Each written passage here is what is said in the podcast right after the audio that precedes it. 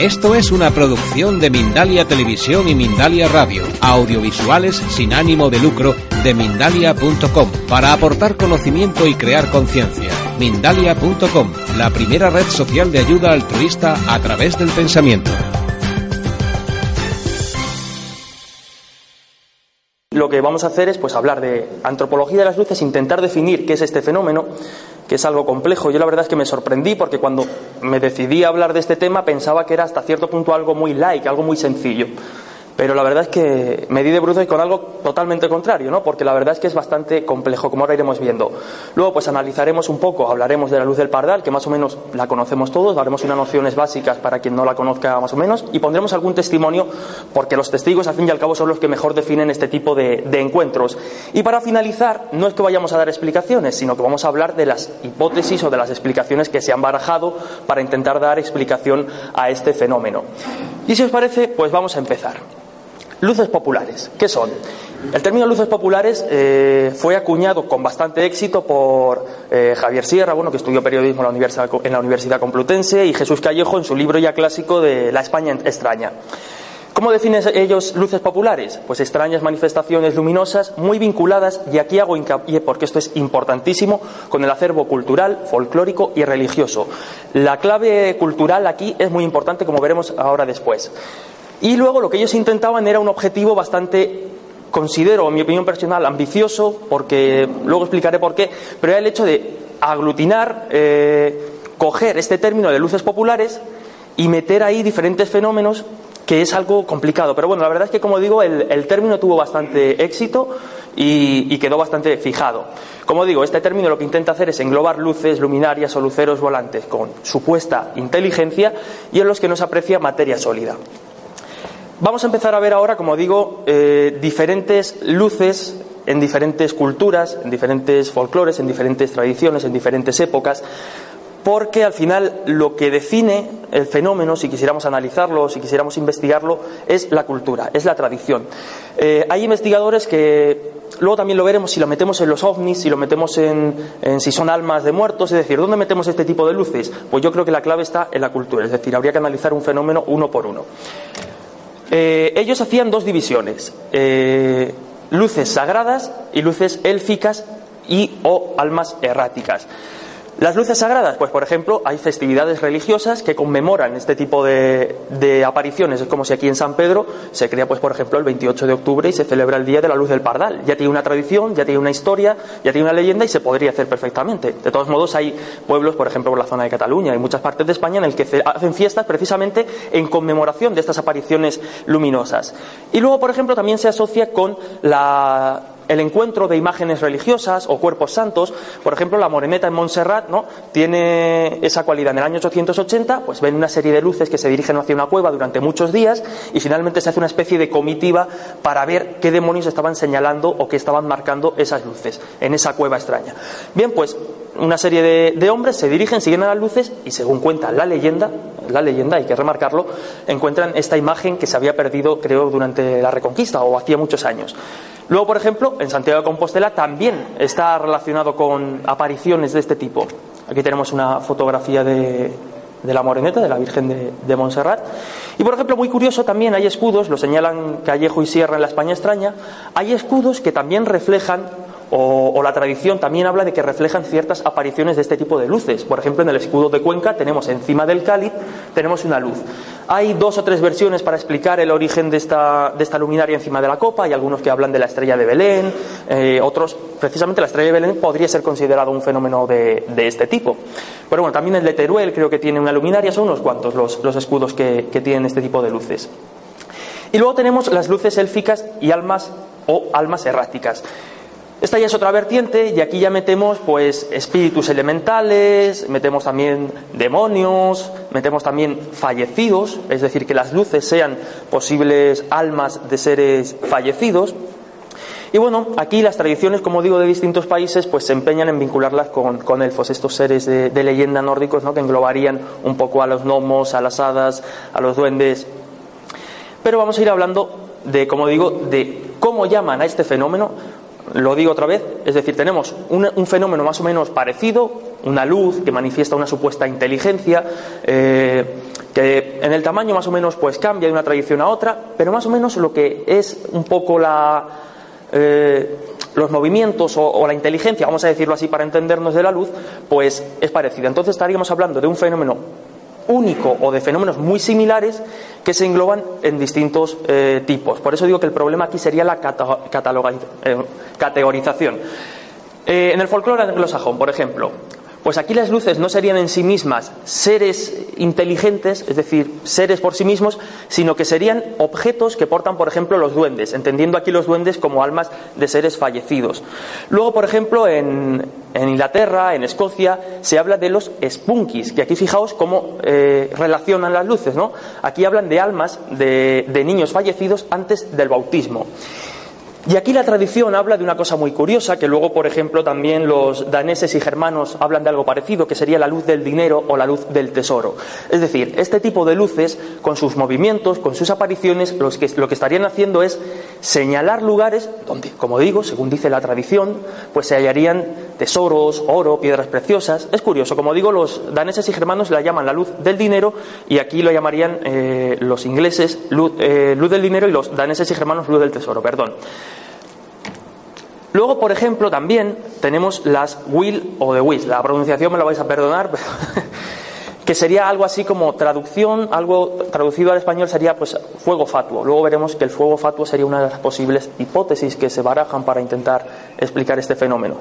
Aquí fijaos, porque ayer, precisamente en esa visita a la quejola, nosotros cuando íbamos paseando por el campo y casi nos perdemos, etcétera, etcétera, íbamos subiendo una especie de, pues había cambios en el terreno, ¿no? De nivel y, salió el tema, y es que hay, hay, países, hay tradiciones que habla de que estas luces están asociadas pues a cuevas, a simas, a precipicios, y lo que harían estas luces serían, vamos a suponer que ellos hablan de elfos, lo que harían sería delimitar o al aparecer se estarían marcando un poco dónde empieza ese terreno etéreo de, de los duendes, de los seres de leyenda. Estarían un poco diciendo, cuidadín por aquí, que empieza nuestro terreno.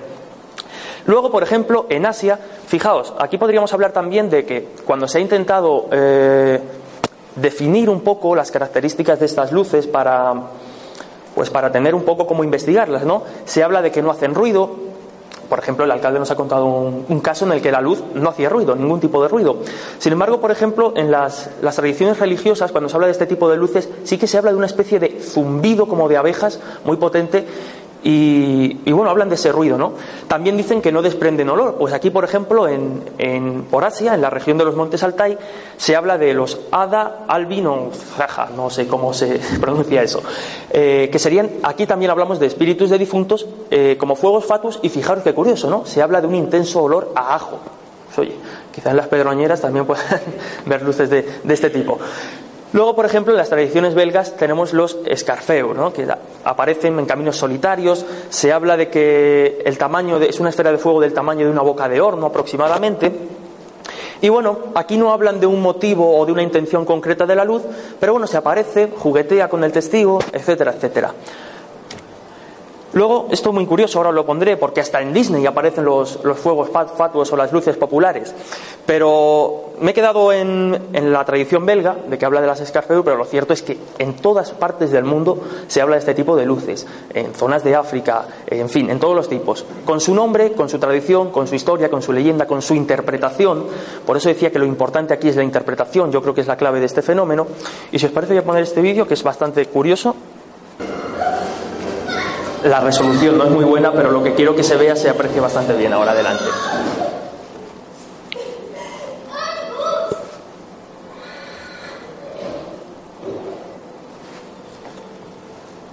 Fijaos, porque aquí se encuentra en un sitio que podríamos denominar arqueológico, y es algo que también se habla de las luces, ¿no? que en sitios pues, arqueológicos, con historia, donde ha habido asentamientos, pues se pueden aparecer este tipo de luces. Y aquí lo refleja, pues en cierto modo, bastante bien. ¿no?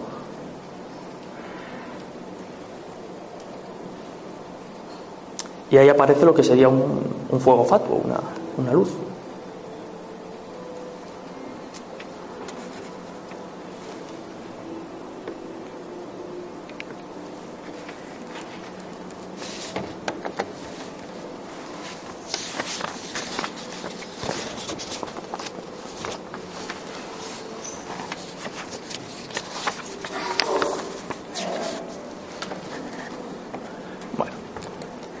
De diferentes modos de denominar estas luces. Fuegos fatuos, luz fantasma, candil de los muertos, luz popular, Foo Fighters, luz mala, eh, Spook Light, en fin, un montón de nombres. Entonces lo que digo aquí, el problema es de categorización, es decir, por ejemplo, en el fenómeno ovni tenemos un acrónimo, objeto volante no identificado, o sea, algo que vuela y a priori no podemos dar una explicación, y ahí metemos todo tipo de, avistamientos, incluso las luces populares se han intentado meter dentro de ese, de ese fenómeno, del fenómeno ovni.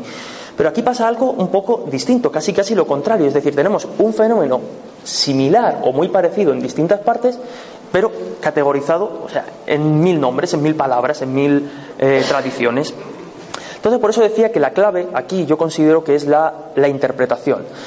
Por ejemplo, una de las características básicas que yo considero para hablar de luz popular, y esto es algo, una opinión personal, la podéis compartir o no, luego tendremos tiempo de preguntar, de debatir y de ver cada uno qué opiniones tiene. Pero una de las cosas que yo considero es que para que se hable de luz popular tiene que tener una historia, sea, una leyenda, una tradición que se venga apareciendo en el tiempo durante mucho tiempo y el pueblo, eh, la cultura, pues la haya ya categorizado, digamos, con uno de estos nombres. Porque, por ejemplo, habrá avistamientos ovnis que en forma se parezcan mucho a lo que puede ser el avistamiento de una luz popular, ¿no? Hay muchos casos que hablan, pues, de luces en el cielo, que manifiestan una cierta inteligencia, pero es algo puntual, algo concreto en un punto del tiempo determinado. Sin embargo, por ejemplo, ¿qué pasa? Ahora hablaremos de la luz del pardal. ¿Qué pasa? Que aquí se ve desde hace más de 100 años. O sea, es ya algo dentro de, la propia cultura de, San Pedro y, Casas de Lázaro en este caso. El propio término luz popular ya lleva un poco implícito, lleva el, el hecho de que tiene una historia, de que tiene una leyenda, tiene una tradición. Y luego aquí yo lanzo una pregunta, porque lo cierto es que más que respuestas, que no sé si es lo que vendríais buscando, vamos a dejar preguntas. ¿De qué estamos hablando cuando hablamos de luces populares? ¿Hablamos de extraterrestres? ¿Hablamos de duendes? ¿Hablamos de fantasmas? ¿De qué hablamos? Pues aquí, como digo, vuelvo a recurrir y vuelvo a hacer hincapié en la tradición. Es que depende de la tradición y de la cultura y del folclore de cada pueblo. Porque aquí quizá, por coincidir también en fecha de, todos los santos, habrá quien la relacione con que es algún ser fallecido o, o, incluso algún demonio, ¿no? Se habla de la luz mala por la zona de Argentina y de Sudamérica, o del candil del diablo, como hemos visto. O, por ejemplo, hay gente que habla de, que son extraterrestres y este tipo de fenómenos lo mete dentro del fenómeno ovni. Entonces es una pregunta que yo lanzo luego en las conclusiones, pues veremos un poco, pero ahí la dejo. Y ahora, eh, esta foto quizá a muchos os suene, subimos algunos ayer por, por allí, por la zona de, de la quejola. No entramos por la entrada donde se encuentra este sitio, pero bueno, estuvimos por lo que es la zona donde supuestamente se aparece la luz del pardal. ¿Qué es la luz del pardal? Muchos ya la conoceréis, pero bueno, vamos a dar unas nociones básicas y como digo, luego voy a dar paso a una serie de testimonios porque yo creo que son los testigos los que mejor reflejan este tipo de fenómeno, ¿no? La incertidumbre, el miedo, la curiosidad que, se, que, uno eh, lleva dentro cuando se encuentra con este tipo de fenómenos. Según los testimonios, y en base a los testimonios, estaríamos hablando de una esfera de entre 20 y 30 centímetros aproximadamente, con una tonalidad que va del blanco amarillento al rojo anaranjado, y dicen que la, luminosidad, la intensidad, sería como el de una linterna de poca potencia. Aquí yo poner un testimonio que me cedió buenamente el compañero David Cuevas, la mayoría son suyos, y un testigo que habla de, bueno, de cómo la luz se ve desde hace más de 100 años, o sea que es asombroso.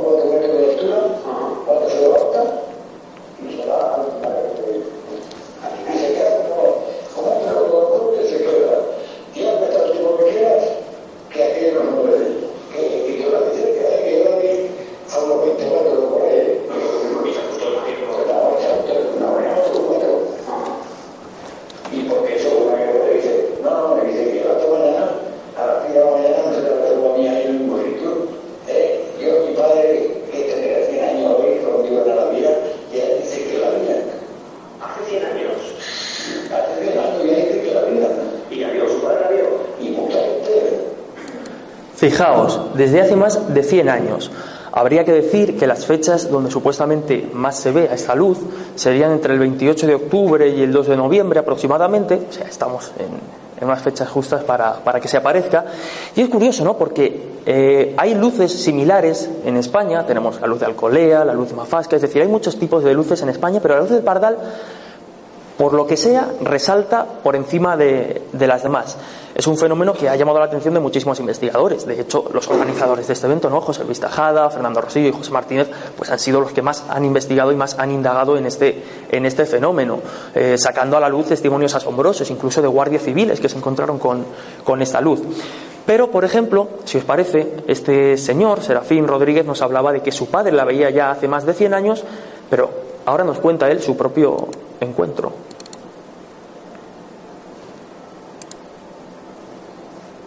Si quiere.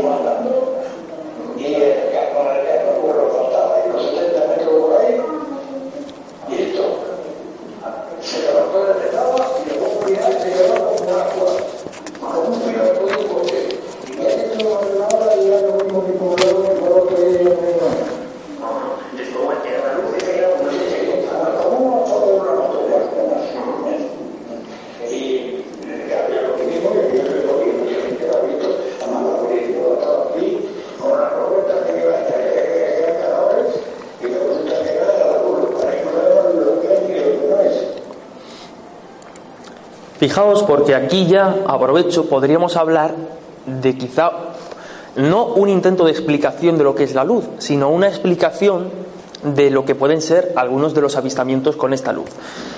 Nos encontramos, como digo, y esto es muy importante al hablar de luces populares, en un ambiente en el que esa luz ya tiene una tradición, una leyenda, ya está implícita dentro de lo que es la mentalidad del pueblo o de la zona donde se ve esta luz. Entonces estamos hablando de que ya hay una contaminación cultural importante. Quiero decir, eh, imaginaos que ayer, por ejemplo, cuando estábamos en la quejola, hubiéramos visto algo raro. Ahora hablaré del, entre comillas, último avistamiento que tuvimos en, la, en, la última, en las últimas jornadas.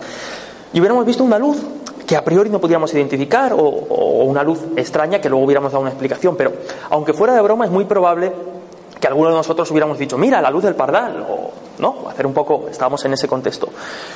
Pues esto puede pasar, o sea, puede pasar y de hecho ha pasado. Eh, de nuevo el compañero David Cuevas recogió un testimonio de un camionero que pasó por la carretera, por la zona donde dicen que se aparece, entre la carretera que va de, Casas de, San Pedro a Casas de Lázaro, y se encontró con esta luz.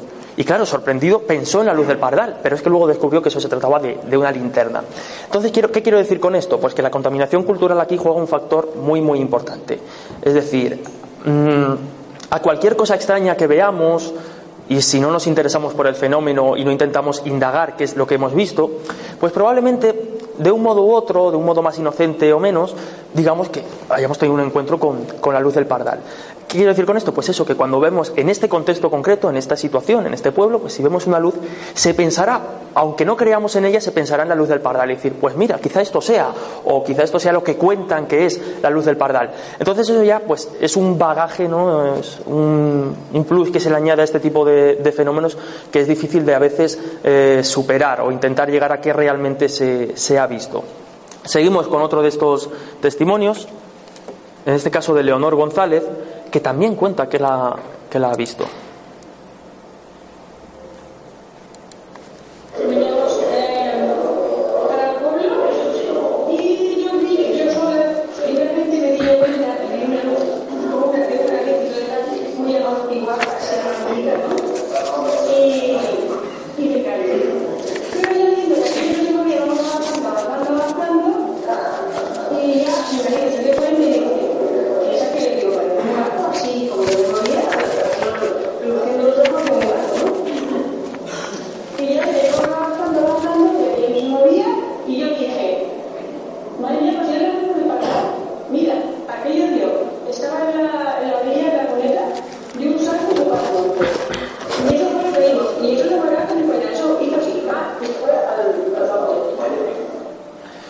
Pues aquí teníamos a otro de las testigos de esta supuesta luz del pardal, ¿no? Eh, el compañero David Mulé y yo estuvimos aquí no hace mucho tiempo, mediados de agosto o así, estuvimos por aquí intentando pues rescatar algunos de esos testimonios de las personas o los testigos que cuentan haberse encontrado cara a cara con la luz. Y encontramos uno que, bueno, en realidad es eh, curioso, ¿no? No es un encuentro espectacular, pero llama la atención la manera en que el testigo la, la describe. Y fijaos porque es que es muy, muy, muy llamativo. Es decir, no tuvimos que estar aquí una tarde, echarle horas. O sea, preguntamos a la primera persona que encontramos por la calle, un señor ya mayor, que eso también pues da un poco de, fiabilidad, ¿no? Porque lleva más tiempo viviendo aquí y es posible que se haya encontrado con la luz, pero es que se encontró con la luz. Entonces quiero decir con esto que estamos ya en un sitio en el que hay muchísimos testimonios, sobre todo de la gente mayor, o bien que ella la ha visto, o bien que cuenta que su padre, o bien que algún conocido. En este caso, José María eh, S, no, no vamos a dar el apellido, no, no lo pidió, Simón, sí, sí, pero bueno, era por no, por no revelarlo. Pero... Y él nos contaba, entre otras cosas, esto.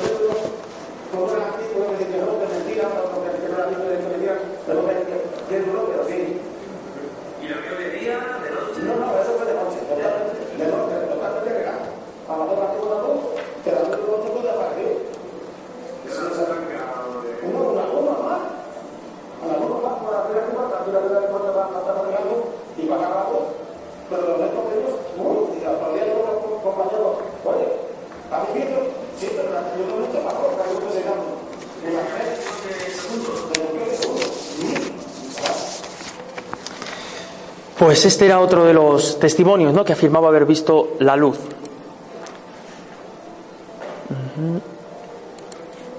Y ahora llevamos, para terminar, como digo, con las posibles explicaciones que se han barajado para intentar dar explicación a este fenómeno. Eh, la primera, ilusiones ópticas. Hay un científico, bueno, había un científico canadiense, Edward Argyll, que él liquida el enigma directamente diciendo que se trata de ilusiones ópticas creadas cuando un observador contempla eh, a corta distancia la caída de un rayo vulgar. Eh, el tremendo brillo, ¿no? Pues le, cega un poco la visión y luego le genera esas lucecitas que a veces vemos, ¿no? Después de someternos a un flashazo. Y él explica las luces como esto. Pero claro, ¿cómo demonios explicamos las luces que manifiestan una supuesta inteligencia? Directamente pasa de ellas. Él opina que, que eso no debe ser así. Luego el efecto paraidolia, que este ejemplo nos vendría pues muy bien con el testimonio que hemos contado del camionero que se encuentra con la luz, cree que es la luz y en realidad era una, una linterna. Paraidolia o podríamos hablar de una sencilla y simple confusión. Luego los rayos en bola, que como yo tampoco entiendo muy bien, creo que es algo así como que se invierten los polos, o sea, si tenemos un rayo que cae de arriba a abajo, pues en este caso sería al contrario, y se crearía una especie de, de pues sí, de luz, como lo que hemos visto. Eh, esto los científicos lo utilizaban mucho para explicarlo. Y fijaos porque algunos creen que estas luces son sencillamente algo desconocido, algo natural, pero algo que no podemos explicar, pues algo natural, exótico y que aparentemente no podemos explicar. Aquí podríamos hablar, por ejemplo, de, mm, bueno, ahí pone el nombre, iba a decir que si sabéis qué es esto, pero si estáis un poco avispadillos ahí, no se lee muy bien tampoco. Es el valle noruego de Hesdal. Eh, esta foto además está tomada, hay cámaras web fijas para poder observar el valle y ver si estas luces aparecen y esta foto yo la tomé, pues, mira, ayer Ayer, antes de ayer, antes de ayer, estaba viendo las cámaras, no me encontré con nada extraño, hay que decirlo. Esta es una foto de 2011 que aparentemente sí señala una luz que no debería de estar ahí. Y como digo, eh, nos vamos a este valle, estamos aquí, en Noruega. Esta es otra foto bastante sorprendente de, las supuestas luces. Fijaos porque este fenómeno empieza a despuntar a partir de los años 80. Entre 1981 y 1984 se habla de hasta más de 20 avistamientos por semana. O sea, es asombroso. Avistamientos de luces que van desde algo mínimo y difícilmente identificable hasta luces con el tamaño de un coche. Estas luces se ven allí, en este valle. Eh, es un pueblo, tiene un pueblo muy cercano, o sea, si no fuera porque esos habitantes, aproximadamente 150 habitantes, están allí, pues quizá este fenómeno no, fuera ni siquiera percibido. Pero las autoridades oficiales pasan un poco de estas luces que se ven Pero un grupo compuesto por científicos y ufólogos sí que se interesa en, este fenómeno.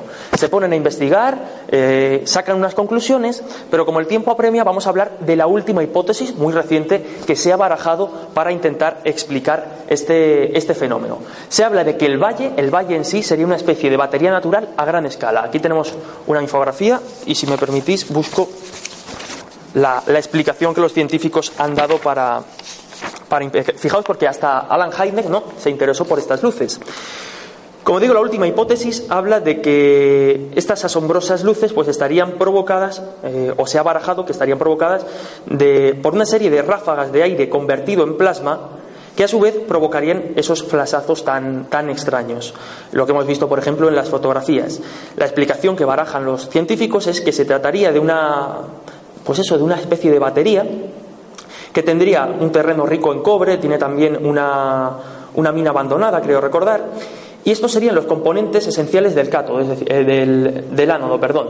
Tenemos por aquí esta parte del valle, bueno, claro, yo estoy señalando en la pantalla y, vosotros lo estáis viendo ahí, pero bueno, creo que, más o menos se aprecia. En la parte izquierda, en la parte derecha en vuestro caso, no, no, izquierda. Esta parte del valle, eh, como digo, es rica en hierro y zinc y aquí tendríamos el ánodo de la batería. En el otro extremo tendríamos una parte especialmente rica en cobre, necesario para lo que la batería natural de Hesdal pues tenga su cátodo. Y el azufre de la mina abandonada que comentaba, que ahí en el valle se filtraría, bueno, filtraría las aguas del río y la reacción química generaría el ácido suficiente necesario para esta batería. Entonces han explicado esto, ¿no? Eh, que sería una especie de batería gigante que provoca estas luces. A ver. Pero claro, ¿cómo explicamos la supuesta inteligencia de estas luces? He puesto esto porque me llamó la atención. Eh, también he de reconocer que no, no, lo he podido comprobar, pero vi que lo señalaban en una revista y me llamó la atención. ¿no? Dicen que hay científicos que opinan que la energía, si se estructura de forma compleja, puede tener conciencia. Bueno, aquí estaríamos un poco entrando en el ámbito de la pseudociencia, ¿no? porque tampoco hay nada que compruebe esta teoría que dicen los, los científicos. Luego, Michael Persinger, del que hablaremos esta noche en, en el programa de Tras los Límites, también ha hablado de las luces populares y él se queda un poco con que serían en sitios donde ha habido terremotos o movimientos de placas tectónicas, movimientos de la Tierra pues estos movimientos generarían una especie de, fricciones, ¿no? los movimientos de la Tierra, que sería lo que provocaría estas luces. Entonces, habría que preguntarse si estas luces necesitan de, un, eh, de unas condiciones determinadas para aparecer.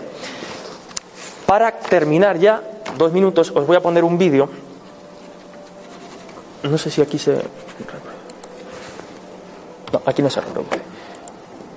Fijaos, porque esto es muy curioso.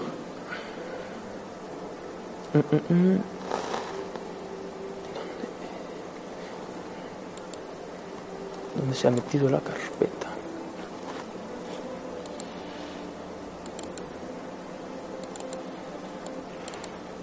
Va a ser solo unos segundos.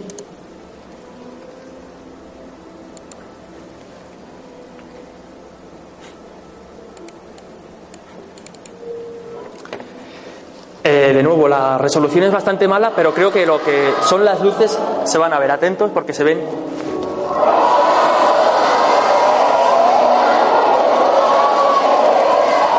Eh, se ven, ¿verdad? Como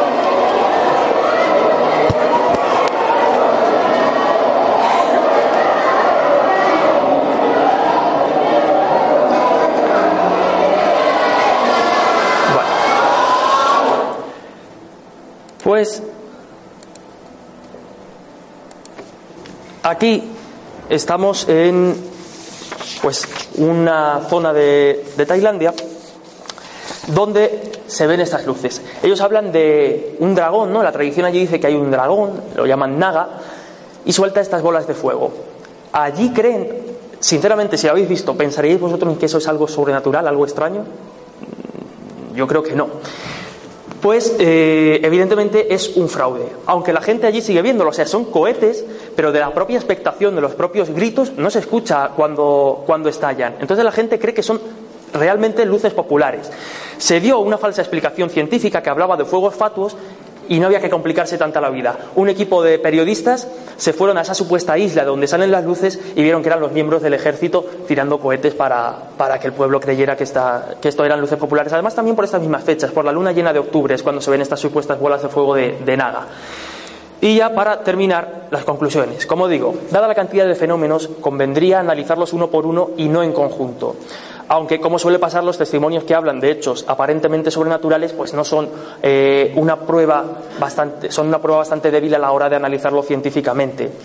Lo que decía y lo que he recalcado durante toda la charla, y espero que esto sea un poco lo que quede, ¿no? que el folclore, la tradición y la contaminación cultural juegan un factor determinante a la hora de hablar y investigar estos fenómenos.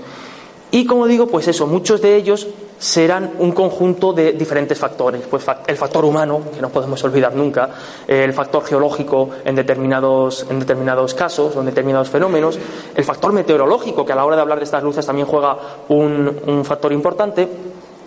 Y espero que os quedéis un poco con esas, con esas preguntas. Y ya por último, dar los agradecimientos a los compañeros que me han echado una mano a la hora de preparar esta charla, como son David Cuevas, Juan José Sánchez Oro y Chris Aubeck.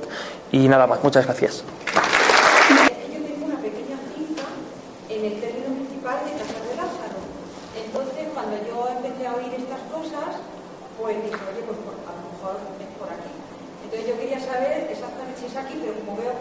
en San Pedro y que parece que son testimonios de personas mm, de aquí del pueblo de San Pedro, pues no sé si Hombre, yo creo que a esa pregunta quizá te pueda responder mejor Fernando o José, pero se tiene entendido que la mayor, el mayor número de avistamientos o el punto caliente, vamos a llamarlo así, sería en el trayecto que va entre San Pedro y Casas de Lázaro, ¿no? en, la, en la carretera, en ese trayecto. De todos modos, imagino que se puede ver en lo que es el, pues el, el término. ¿no? Por eso digo que quizá Fernando te pueda responder mejor a eso, porque ellos sí que han investigado mucho más el tema y han recogido más testimonios. Cambios físicos. Fíjate, a ver, mm, yo te hablaría aquí con un poquito cogiéndolo muy con pinzas, dicen, la luz de Rivera Oveja, ¿no? Dicen que, bueno, después de un encuentro, Nicolás Martínez creo que era el testigo, después de ese encuentro, aquí estaríamos hablando un poco de si se puede relacionar o no, pero dicen que después de ese encuentro con la luz, que dice que lo atravesó, eh, días después, semanas después, murió. Y en el parte, estamos también en una época en la que, bueno, en fin, eh, en el parte ponía que había muerto por causas extrañas en el parte médico. Mm, no sé si eso te sirve como ejemplo de cambio físico, no sé hasta qué punto se podría relacionar. A lo mejor incluso sí que murió del susto que se llevó, ¿no? Y se le creó una especie de burbuja. Eh, por ejemplo, esto pasó en un caso de, Cuenca, con las momias de Cuenca. A lo mejor del susto se le creó una especie de burbuja y, murió. Pero no sé. Cambios físicos. Normalmente se habla, normalmente, que no son agresivas y que incluso son esquivas. Es decir, mm, que no se les puede tocar o, si tú te acercas eh, huyen o juguetean contigo. Pero yo la verdad es que no tengo así ahora mismo en la cabeza, salvo este que te digo, y no sé si podría considerarse eh, un cambio físico, luces que hayan provocado pues cambios cambios físicos en, en, la, en la gente. Lo miraré, lo miraré, porque es interesante, sí. ¿Más? Miedo me da. Habéis comentado que la luz del pardal, el mayor número de avistamientos se produce en el cambio de estación de, de, de verano a, a los otoños en, estas fechas. En, en otras luces populares también está concentrado en un periodo determinado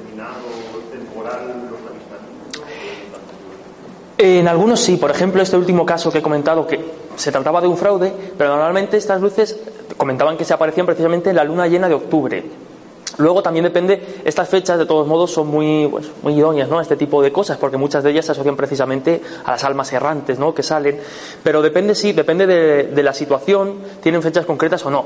Ahora, tampoco vale generalizar, es decir, el hecho de que se vea más en estas fechas, eh, por ejemplo aquí la luz del pardal no significa que en otro mes o en otro o en otro periodo del año se pueda ver. Simplemente se habla de que, de que bueno, que hay puntos, o mejor dicho, eh, periodos temporales calientes, podríamos hablar, ¿no?